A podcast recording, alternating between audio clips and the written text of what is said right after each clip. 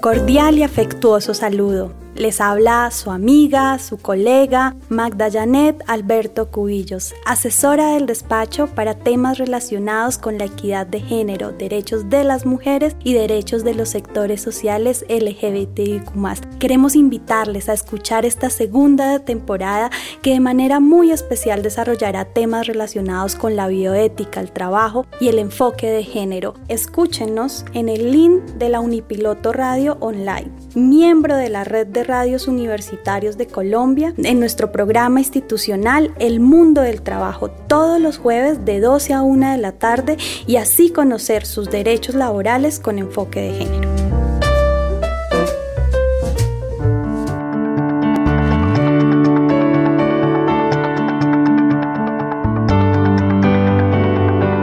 En Unipiloto Radio presentamos El Mundo del Trabajo.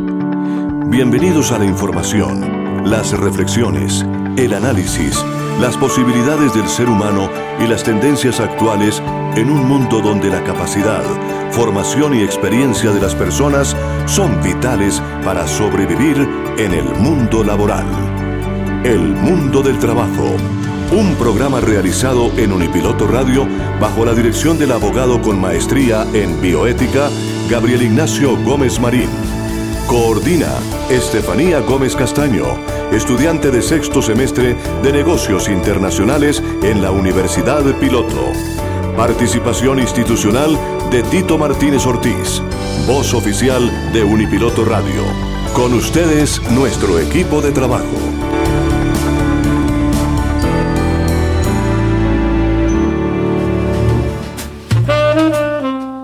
¿Qué tal oyentes de Unipiloto Radio? Muy buenas tardes para todos ustedes. El saludo cordial en este día jueves, como siempre cumpliendo una cita con nuestra audiencia. El saludo para todo el personal que me acompaña, con James Olarte en la ingeniería de sonido, con eh, los eh, que siempre nos acompañan, los profesionales que nos acompañan en la mesa de trabajo, el doctor Octavio Arcila Quintero, la doctora Ana María, que siempre está con nosotros con temas importantes sobre psicología. Y también eh, estamos con invitados especiales que tenemos hoy.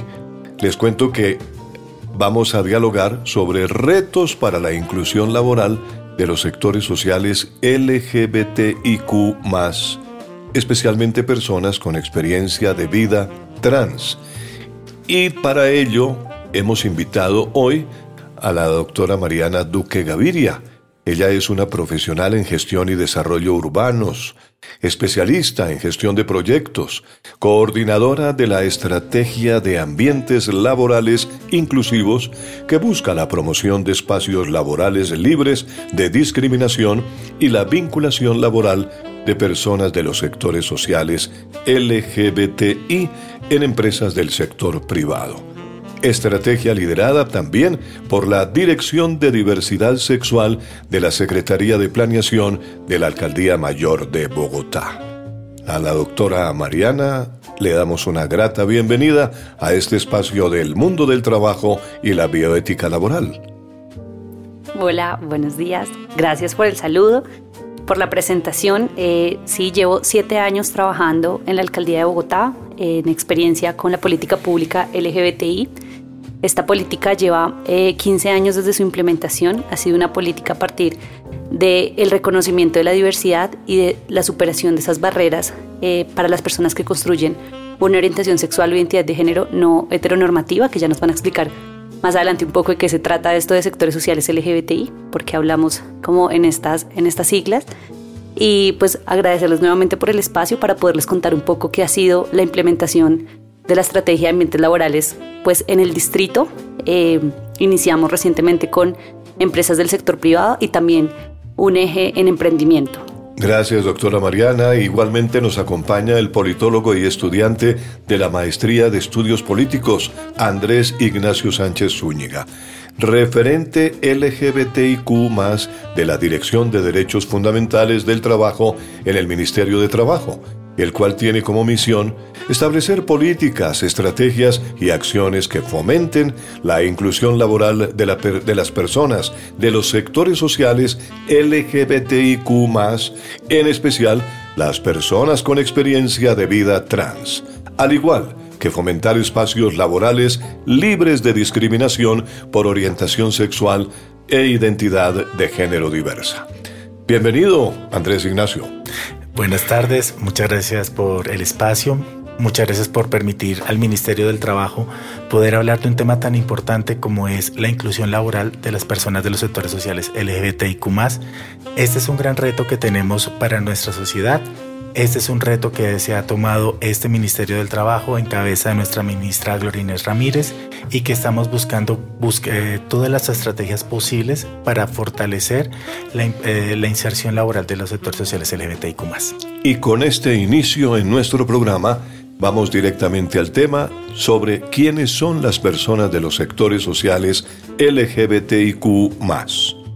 Bueno, como les comentaba, en Bogotá contamos con una política pública hace 15 años que surge a partir del movimiento social. Las personas que construyen una orientación sexual eh, no heteronormativa eh, empiezan a reclamar sus derechos y eh, una mitigación de esas barreras para acceder a ellos. Entonces, son personas que se reconocen políticamente como personas homosexuales, las mujeres como mujeres lesbianas, los hombres como hombres gays, personas bisexuales que sienten una atracción físico, erótica, afectiva hacia personas de ambos sexos eh, y las personas con experiencia de vida trans que van a ser como nuestro enfoque en este programa radial son aquellas personas que no se identifican con el sexo que les fue asignado al nacer y hacen un tránsito, por eso las conocemos como personas trans, hacia el sexo género con el que quieren ser identificadas y dentro del proceso de autorreconocimiento lo que buscamos siempre es garantizarle a partir de ese género con el que se identifica la persona que pueda acceder pues a todos sus derechos. Entonces es eh, personas nuevamente como que construyen una orientación sexual o identidad de género diversa, diversa hablando de que venimos de una sociedad heteronormativa y de un heteropatriarcado muy marcado, que han venido pues por la lucha de su reconocimiento y su diversidad y enseñándole a las otras personas que hay muchas maneras de amar y muchas maneras de respetar y ser empáticos dentro de la diversidad. Y es muy importante lo que nos está diciendo Mariana, porque ¿Qué es lo que compone a los sectores sociales LGBTIQ+. Lo más importante son dos conceptos que eh, van a establecer tanto las orientaciones sexuales como las identidades de género. Cuando hablamos de orientación sexual estamos hablando, como bien nos decía Mariana, es a quien yo deseo, a quien yo amo. Y ahí estamos hablando de personas homosexuales que pueden ser personas gays o personas lesbianas, es decir, hombres que aman a hombres, mujeres que aman a mujeres, o personas bisexuales que personas que aman tanto a hombres como a mujeres. En esto mismo de la orientación sexual también están los heterosexuales, que son pues, los hombres que aman mujeres o mujeres que aman a hombres. Entonces aquí es importante tener en cuenta que la orientación sexual es a quien yo amo o a quien yo deseo. En cambio, la identidad de género es otra pregunta, es una pregunta que nos lleva hacia quién soy yo es una pregunta de si yo me siento conforme con, la, con el sexo biológico con el que he nacido. Y hay personas, la gran mayoría de nosotros, somos, estamos conformes con el sexo con el que hemos nacido. Es decir, yo soy un hombre que nací con un eh, sexo biológico masculino y me siento conforme con este sexo y, me, he construido mi género como hombre, por tanto soy un hombre cisgénero. Sin embargo, hay personas, como bien nos ha, nos ha dicho Mariana, hay personas que eh, no están conformes con ese sexo biológico con el que han nacido y están buscando transitar hacia otro género, hacia, hacia otro género con el que se sienten identificados. Y esas personas son las personas con experiencia de vida trans. Tenemos mujeres trans, es decir, personas que habrán nacido en algún momento con el sexo biológico masculino, pero están haciendo el tránsito a ser una mujer y son mujeres son mujeres trans, o hombres trans, que son personas que nacieron con un eh, sexo biológico femenino, pero que están haciendo ese tránsito para ser hombres y son hombres. Y así como tal deben ser tratados y considerados por la sociedad. Y por último, aquí también hay una población que es muy importante, que es la población no binaria. Y son personas que no se sienten o que en algún momento de su vida han establecido que no se van a sentir identificados ni con ser hombres ni con ser mujeres. Son personas que están construyendo su propia forma de construcción de su identidad. Esta forma de ser no binaria es, variada, puede ser fluida, puede ser andrógena, bueno, tienen múltiples formas. Pero pues estas son, estas son todas las poblaciones que, que pues, conforman a los sectores sociales LGBTIQ. Y ya con estas explicaciones previas sobre las personas eh, que conforman esta, este grupo, pues, eh, o estos grupos, eh, ¿por qué no entramos en materia laboral? ¿Cómo está la situación laboral de las personas que integran LGBTIQ en Colombia? Bueno, por eso era muy importante arrancar con la diferenciación entre orientación sexual e identidad de género. ¿Por qué? Porque las violencias y las discriminaciones son diferenciadas dependiendo de si nosotros si es una cuestión de orientación sexual o de identidad de género. Teniendo en cuenta que eh, la orientación sexual es, eh, eh, no se puede negar que el avance de los derechos que ha venido teniendo el, movimiento social LGBTIQ ha generado una gran apertura para que las personas en este momento, las personas gays o, o, sea los hombres gays o las mujeres lesbianas puedan tener una mayor apertura o mayor aceptación por parte de la sociedad. Esto no quiere decir que no sufran alguna clase de discriminación o alguna clase de, dificultades en el entorno laboral, pero aún, hay, aún las personas con experiencia de vida trans tienen aún mayores retos, eh, tienen aún mayores dificultades, presentan mayores violencias. Ah, ¿Esto debido a qué? Debido a que el tránsito en sí mismo es una expresión eh, formal y, abierta referente a el nuevo campo, la nueva, o el, nuevo tránsito al que yo estoy andando y que entra en choque con muchos de los conceptos y de las, de las formas de vida de las personas que se tienen formalmente en el mundo. Por tanto, eh, es importante tener en cuenta que una cosa son las, violencias son diferenciadas dependiendo de la orientación sexual o la identidad de género.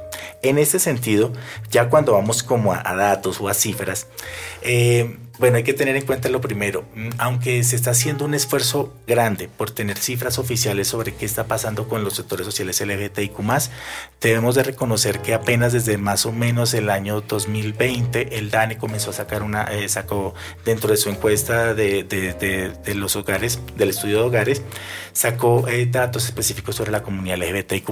Y con estos últimos datos eh, nos estamos dando cuenta que tenemos la población LGBTI tiene un 13.9% de cifra de desempleo en relación con la población no, eh, no LGBTI. Es decir, que tenemos un 3% más de desempleo que el, eh, que el resto de la población. Lo que demuestra que allí hay, pues hay un reto específico para poder eh, superar esta brecha. Por otra parte, en otros estudios que se han realizado, se ha venido encontrando que la población LGBTIQ específicamente se, eh, está más vinculada a la informalidad que a la formalidad. Entonces, por eso podemos encontrar en un estudio que hizo la Secretaría de Planeación de Bogotá, que digamos en el caso de las mujeres trans, el 82% de las mujeres trans que estuvieron participando en ese estudio se encuentran en la informalidad. Y esto, aparte de eso, bajo otro estudio que hizo la Cámara de Comercio LGBT con el Centro Nacional de Consultoría, identificaron que solamente 4 de cada 100 personas trans tienen un contrato formal. Entonces, como ustedes se pueden estar dando cuenta, eh, existe un gran reto, un reto muy importante para poder vincular y eh, formalizar a personas trans en el ámbito laboral porque como pues, decía anteriormente, lamentablemente las personas trans son las que sufren la mayor cantidad de violencia y discriminación y por todos estos elementos no solamente son excluidas del ámbito laboral, sino que inicialmente son excluidas de los de los colegios. Entonces no van a contar con las herramientas necesarias para poder eh, enfrentar más adelante eh, las necesidades del ámbito laboral. Es correcto. Mariana, ¿quieres agregar algo? Sí, pues retomar el tema de la dificultad de datos estadísticos eh, para los sectores sociales LGBTI. Primero, pues porque lo he mencionado varias veces, que es un tema de autorreconocimiento. Entonces las personas temen eh, hacer este reconocimiento en el momento en que son encuestadas por todo el tema de la discriminación y estigmatización que hay alrededor de los sectores sociales LGBTI. Hace poco, pues como lo comentaba Andrés, inició en el DANE como a incluir estas preguntas de orientación sexual e identidad de género En el distrito tenemos un sistema estadístico distrital que nos ha permitido la caracterización, eh, el enfoque diferencial en encuestas CISBEN, en encuesta de hogares, pero eh, pues en cifras lo que hemos logrado fue el estudio que hicimos con la Fundación Corona y voy a adelantarme un poco, pues este estudio nos llevó a lo que hoy conocemos como una guía de empleabilidad para los sectores sociales LGBTI con énfasis en las personas que tienen una experiencia de vida trans y es un paso a paso porque lo que nos encontramos em, en esas barreras era, bueno, todo lo relacionado con eh, las redes de afecto, ¿no? Entonces, como, estas como esta discriminación es diferenciada, pues encontrábamos que las personas trans son expulsadas de su familia, de sus redes de afecto y llegan a unos lugares donde no tienen acceso a, educación adecuada, eh, a todo este tema de la hoja de vida, de la experiencia laboral. Entonces, eh, lo que hicimos fue pues primero hay que pensarnos una estrategia de educación, de formación, eh, de habilidades para el trabajo, pero también cuando ya tienen las capacidades, pues hay todo un proceso Em, de barreras en el momento de, pero usted tiene un nombre en la cédula y otro nombre con el que se está presentando, pero porque su certificado del colegio dice un nombre y usted me está diciendo que tiene otro, es que acaso es una suplantación de la identidad. Entonces estamos en un proceso de capacitación a las empresas para que todas estas barreras administrativas sean mitigadas, ¿sí? Que nosotros les podemos acompañar. En el distrito contamos con una directiva que expedió nuestra alcaldesa Claudia López, que es la directiva 005 de 2021, que son los lineamientos para la contratación laboral de personas trans dentro del distrito, pero también lo que es la generación de los espacios laborales. Entonces, más allá de la superación de esas barreras administrativas que son muy importantes, también es preparar a los otros compañeros para la llegada de personas en nuestro espacio laboral, de personas trans en su mayoría, para que no sean cuestionadas, para que no estén preguntándole acerca de su vida privada, de aquellas cosas que al final no importa, sino lo que nos importa es su rendimiento laboral. Otro tema muy importante que, que me gusta mucho resaltar en estos espacios es que nosotros no estamos diciendo un enfoque preferencial, es un enfoque diferencial, ¿sí? Es saber cuáles son esas esas, esas, barreras administrativas, esas barreras eh, jurídicas que podemos mitigar de manera conjunta para que la persona, por su talento, sus capacidades, su liderazgo, pues sea vinculada en un ambiente formal. En ningún momento es que yo la estoy contratando porque es una persona trans, es que yo la estoy contratando porque hace parte de los sectores. Yo la estoy contratando por sus capacidades con un enfoque diferencial que fue la mitigación de esas barreras a la hora de la contratación. Entonces también les invito pues a que conozcan esta guía que es un paso a paso para la contratación de aquellas empresas que nos decían, no tengo ni idea cómo contratar una persona trans o no tengo ni idea qué es esto de orientación sexual, identidad de género y esta es la estrategia que, que yo estoy a cargo y que acompaño a algunas empresas y que también hace parte de lo que más adelante les vamos a contar del empleo incluyente. Digamos que ya son acciones que está desarrollando desde el punto de vista de, de, la alcaldía, ¿no es cierto? Sí, señor, estas son como... Porque me estás hablando del contacto que ha adelantado ya con empresas a través de la Fundación Corona, etcétera, etcétera. Pero entonces, ¿esas actuaciones, esas acciones ya adelantadas, están dando resultados? Bueno, ahí es donde te iba a contar un poco. Eh, con todo esto que fue el, proceso de investigación con la Fundación Corona, hicimos un plan piloto de empleabilidad y un plan piloto de emprendimientos. Como nos contó Andrés, pues encontrábamos la informalidad y el emprendimiento por subsistencia como una manera de ingresos económicos estables, entre comillas, para las personas de los sectores sociales. Hicimos una ruta de fortalecimiento para emprendedores durante un semestre que finalizó con Capital Semilla, es decir, la persona participó en los talleres, en las actividades y le entregamos un capital semilla para que pudiese invertir dentro de su emprendimiento. Tenemos unos casos muy exitosos para que también luego consulten en nuestra página web www.enbogotasepuedeser.gov.co, que son, por ejemplo, tenemos una emprendedora, una mujer trans pospenada. Ella aprendió a, hacer eh, leggings y, utilizar máquina plana en la cárcel y ahora que está pues pospenada, em, en su casa, pues ella quería seguir con, su emprendimiento, entonces este capital semilla lo invirtió en máquinas, telas, hilos y en este momento ella le ha dado empleo a otras personas desde su casa. Entonces son historias de vida, que, pequeños cambios que estamos haciendo por las personas de los sectores sociales, personas que invirtieron en maquinaria, personas que invirtieron en talleres. Eh, bueno, son diferentes emprendedores que, que que, tuvimos en esta ruta, 100 en total. Y em, en el tema laboral, pues hicimos un plan piloto de contratación y era como, bueno, vamos a mirar entonces cuáles son esas barreras jurídicas y administrativas en las empresas, que son las que ya te conté, el nombre identitario, el jurídico. Y ahora tenemos un programa en la alcaldía que se llama el Programa de Empleo Incluyente, que es un incentivo económico para las empresas que contraten a personas de 19 poblaciones de difícil colocación laboral, así les hemos colocado. Entonces son personas en actividades sexuales pagas, personas en profesiones de reciclaje y oficios varios, mujeres, jóvenes y entre esas personas con experiencia de vida trans, quienes tienen como el mayor recurso económico. Entonces son aquellas empresas que logren la contratación por eh, un mínimo de seis meses o un contrato a término indefinido, reciben un incentivo por una, una única vez de esta contratación y reciben todo nuestro acompañamiento pues para poder garantizar que en el proceso de contratación no sean unas barreras y que pues claramente no caigamos en una doble discriminación. ¿Y podríamos hablar del incentivo? ¿De qué se trata? Eh, sí. ¿Qué tipo de incentivo reciben esas empresas? Es eh, un, un, un, pago el mayor recurso son 4 millones 200 hacia personas trans que sean contratadas por eh, un contrato a término indefinido.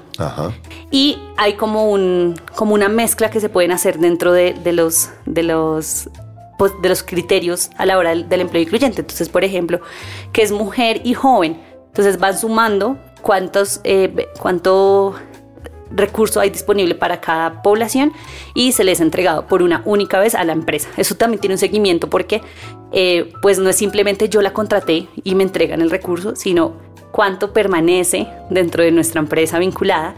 Y ahí también está todo el acompañamiento que realizamos desde la Dirección de Diversidad Sexual, Poblaciones y Géneros, que era lo que te contaba, como pues capacitar el ambiente laboral para que la persona no pues reciba discriminación, sino, o sea, para que no vaya a ser una acción con afectaciones, eh, sino que ya esté preparado el ambiente laboral para recibirme. Lo mismo también acompañamos a la persona por lo que te decía, no la estamos contratando porque es trans, sino por sus habilidades. Eh, entonces también pues tiene que cumplir horario, tiene que cumplir con todo lo que la empresa tiene establecida. En ningún momento, vuelvo a decirlo, no es un enfoque preferencial, es un enfoque diferencial y es eh, un incentivo que estamos dando pues desde la alcaldía con este programa a las empresas del sector privado para la vinculación laboral.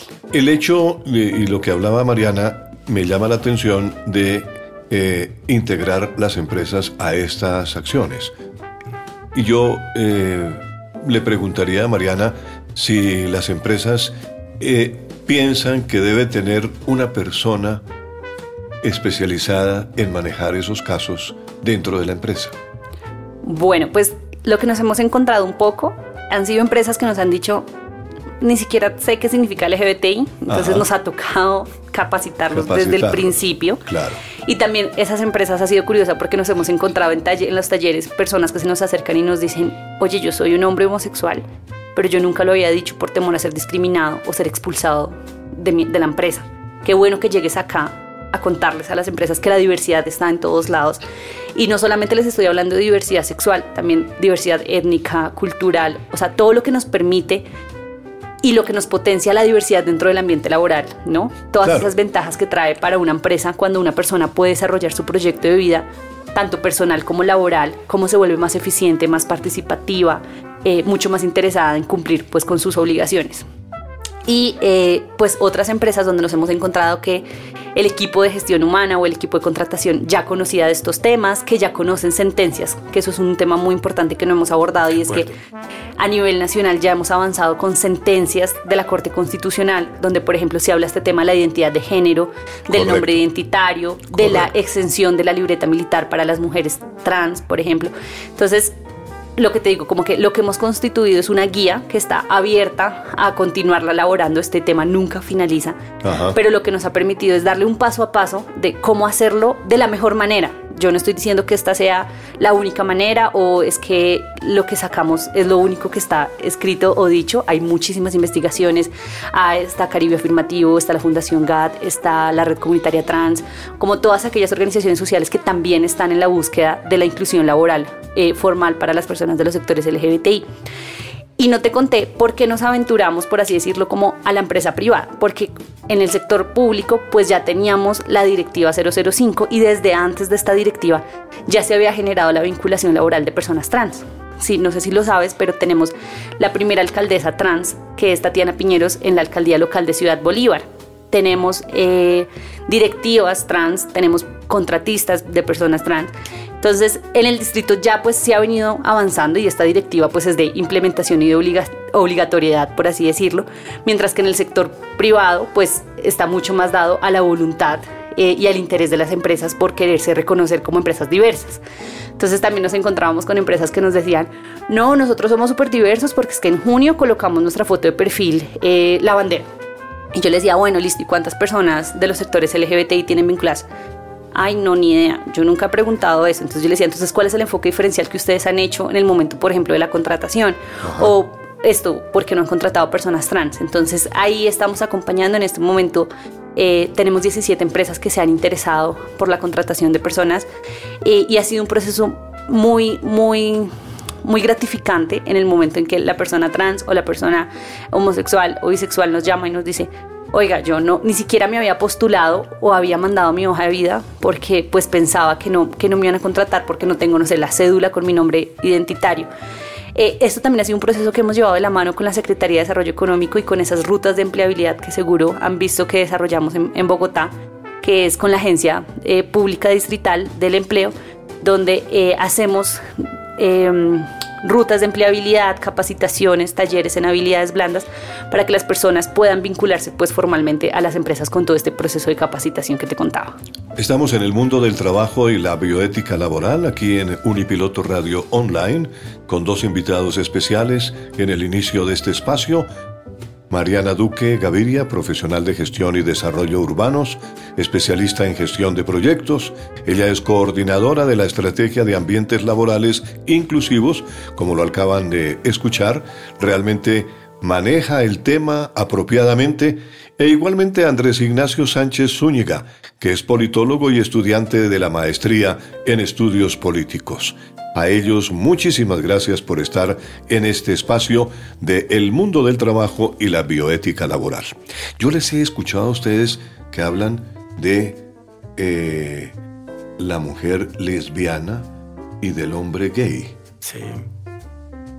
¿Es incorrecto decir entonces que una mujer es gay? Bueno, eh, ¿qué es lo que pasa? Realmente eh, el término homosexual, o sea, homosexual es lo que describe eh, que una persona ame a una persona de su mismo, de su mismo género. sin embargo, históricamente el término gay ha sido asumido para los hombres que aman a hombres, que aman a hombres, y lesbianas para las mujeres que aman mujeres. Entonces, esa es una división que se ha dado eh, por parte de la historia, por parte de la forma como se han venido constituyendo los movimientos sociales.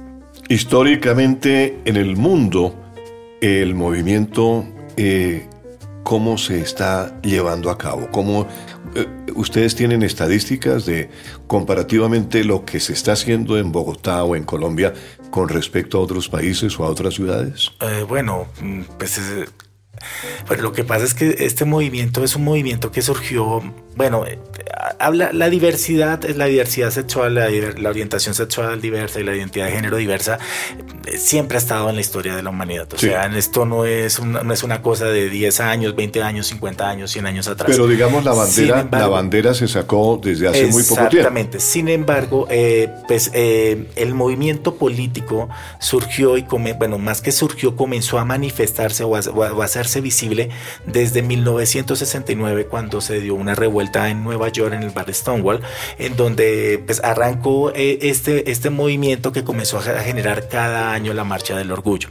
Esto llevó a que en diferentes países del mundo comenzaran a hacer luchas internas para eh, iniciar, eh, comenzar inicialmente a despenalizar la homosexualidad. Digamos, en Colombia la despenalización de la homosexualidad, si mal no estoy, es desde 1982, ¿cierto? Si no estoy mal.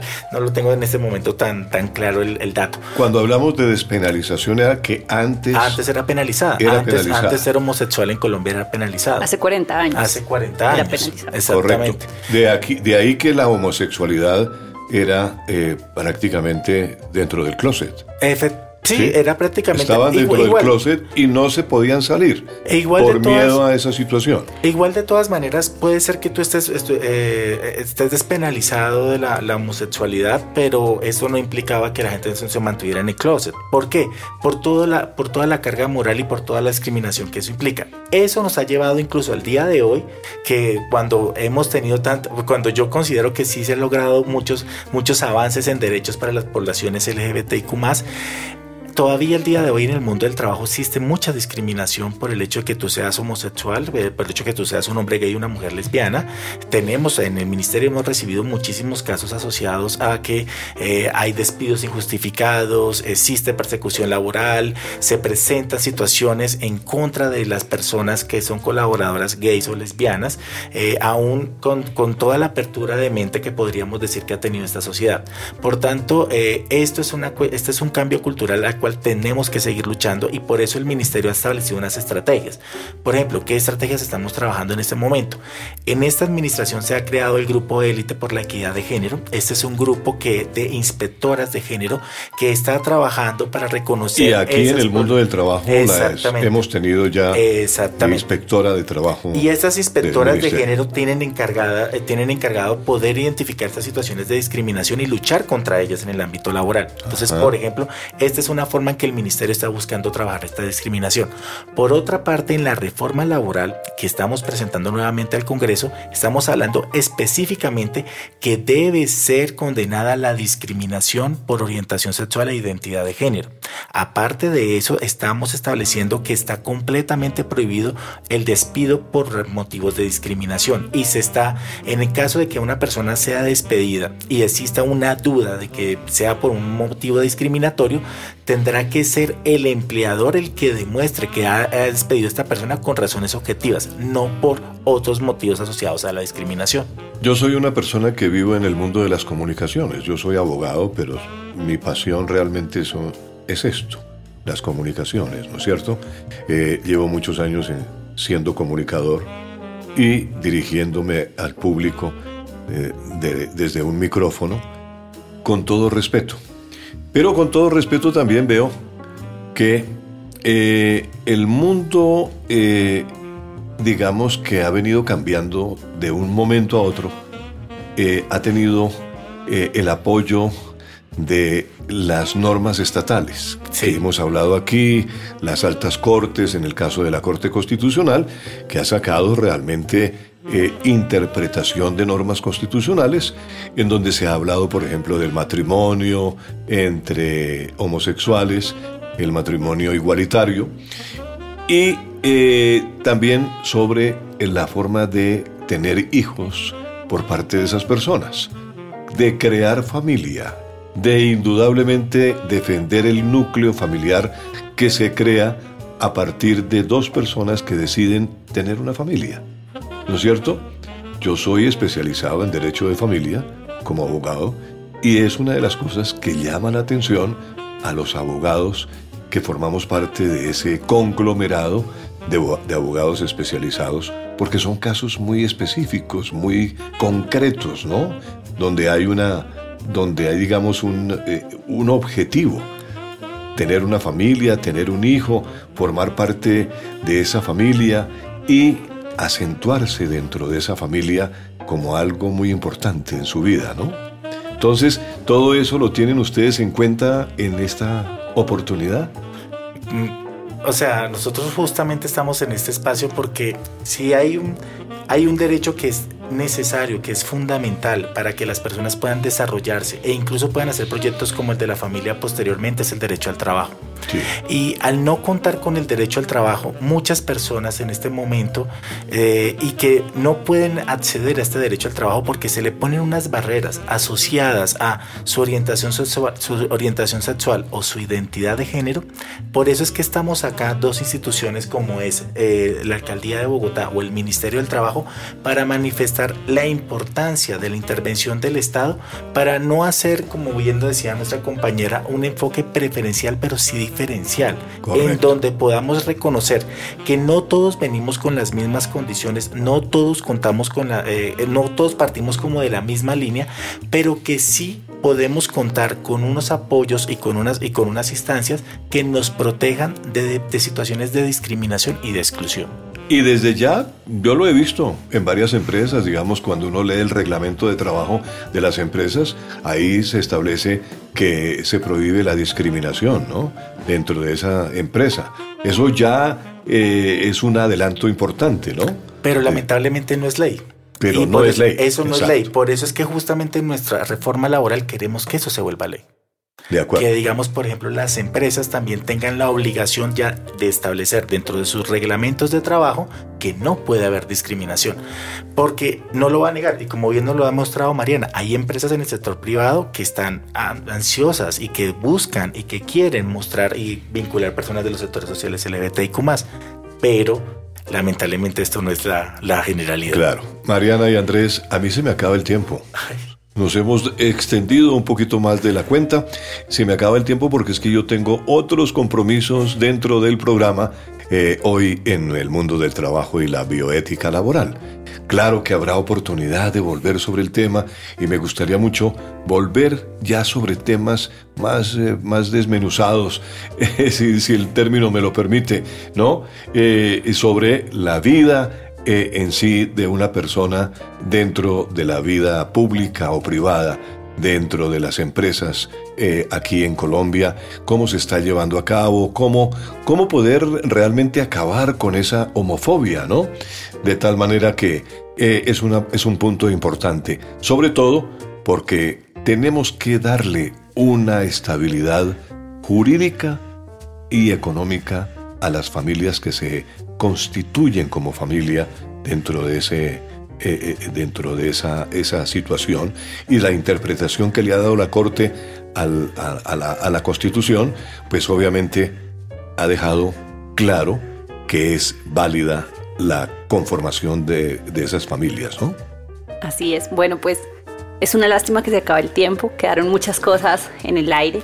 Eh, quisiera despedirme dejando siempre el mensaje de el respeto y la empatía. Correcto. Como nos han preguntado muchas veces como, bueno, ¿y yo cómo puedo hablar con una persona de los sectores LGBTI? ¿Yo qué puedo hacer por mi hijo? Miren, esto es muy sencillo. Simplemente es cómo usted le gustaría ser tratado o tratada, cómo usted le gustaría vivir y colocarse en los zapatos de la otra persona para hacerle la vida un poquito menos difícil, ¿sí? Esto de los sectores sociales LGBTI es simplemente pensar yo cómo quiero vivir y yo qué haría por la otra persona, qué sería respeto, qué sería discriminación, eh, cuáles son esos comentarios que nosotros hemos creído que son chistosos, pero al final son comentarios que pueden herir profundamente a las personas, cuáles son esas acciones que eh, en mi casa o en mi familia eran eh, normales, lo digo entre, entre comillas, pero que simplemente son actos de discriminación y que yo puedo empezar a cambiar, no solamente en mi cotidianidad, sino también en mi trabajo. Cuando escucho a una persona hacer algún chiste, le digo, oye, eso no es un chiste, eso es discriminación. Y hay un, un tema y es que discriminar es un delito, y eso lo quiero recordar el día de hoy. Eh, eso ya está penalizado, se, paga cárcel o multa económica, entonces pues tener como mucho más cuidado el momento de hablar y siempre, siempre, siempre pensar en el respeto y la empatía hacia la otra persona. De acuerdo. Espero encontrarnos pronto para seguir hablando todos estos temas eh, de los sectores sociales LGBTI y recordarles que siempre tenemos que estar eh, bajo el lema de amar y respetar a la diversidad y que entre todos nosotros también hay una diversidad. El hecho de que yo no me autorreconozca como una persona de los sectores LGBTI, pero también me hace diversa dentro de la sociedad que estoy constituyendo. En el mundo del trabajo y la bioética laboral agradecemos la presencia de estas dos personas que nos han ilustrado en el día de hoy sobre este tema. Tema que hemos abordado en diferentes oportunidades con la ayuda del Ministerio del Trabajo y ahora con la ayuda de una funcionaria como Mariana que esperamos que nos siga acompañando aquí con esa sabiduría que la enorgullece desde luego y nos, nos hace sentir a nosotros muy bien eh, porque estamos transmitiendo un conocimiento a través de la academia, un programa que se origina desde la academia. De hecho, esta es una universidad en donde eh, cabe todo el mundo, es una universidad donde hay eh, realmente acogida para todas las personas. ¿Por qué? Porque es una universidad creada por estudiantes para estudiantes. Tal vez es una de las grandes cualidades que tiene la Universidad Piloto de Colombia. Muchas gracias Mariana, muchas gracias eh, eh, Ignacio. Muchas gracias por el espacio y pues eh, también dejar el mensaje que dice Mariana. Aquí es muy importante recordar que las personas de los sectores sociales LGBTIQ somos como cualquier otra persona. O sea, eh, tenemos eh, sueños, tenemos, eh, queremos llegar a muchos logros, queremos poder tener una familia, poder vivir como queramos vivir, tener un empleo decente y un empleo digno, como es el sueño de todos los colombianos. Por tanto, es importante recordar que todas las personas merecemos respeto, todas las, todas las personas merecemos vivir de acuerdo a como queramos vivir y eh, eh, entiendo que pueda existir eh, dificultades, no, no conocimiento de, quién, de quiénes somos, qué, es lo que es, qué es lo que hacemos, pero no tengan miedo, pueden preguntar en cualquier momento, estamos dispuestos a colaborar. Voy a ir a un corte musical aquí en el mundo del trabajo y la bioética laboral y por eso invito a Estefanía Gómez Castaño para que nos hable de música en el mundo del trabajo y la bioética laboral a través de Unipiloto Radio Online, la radio de la Universidad Piloto de Colombia. Nos vamos, terminamos aquí esta emisión del mundo del trabajo y la bioética laboral. La invitación muy cordial para que dentro de ocho días, jueves 12 del día, volvamos a encontrarnos en Unipiloto Radio Online, la radio de la Universidad Piloto de Colombia, con nuevas historias, con nuevos invitados, con temas de interés, desde luego, que tienen que ver con el mundo del trabajo y la bioética laboral. Hasta muy pronto.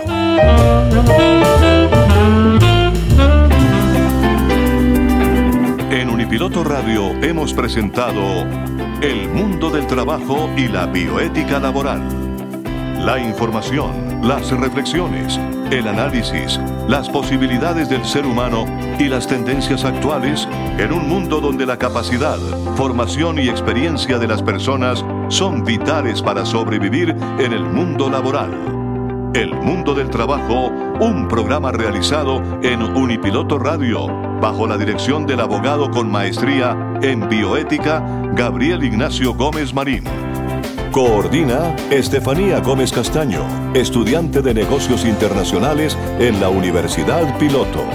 Conduce Tito Martínez, voz oficial de Unipiloto Radio Online. No te pierdas nuestro próximo programa, jueves de 12 a 1 del mediodía, solo por Unipiloto Radio Online.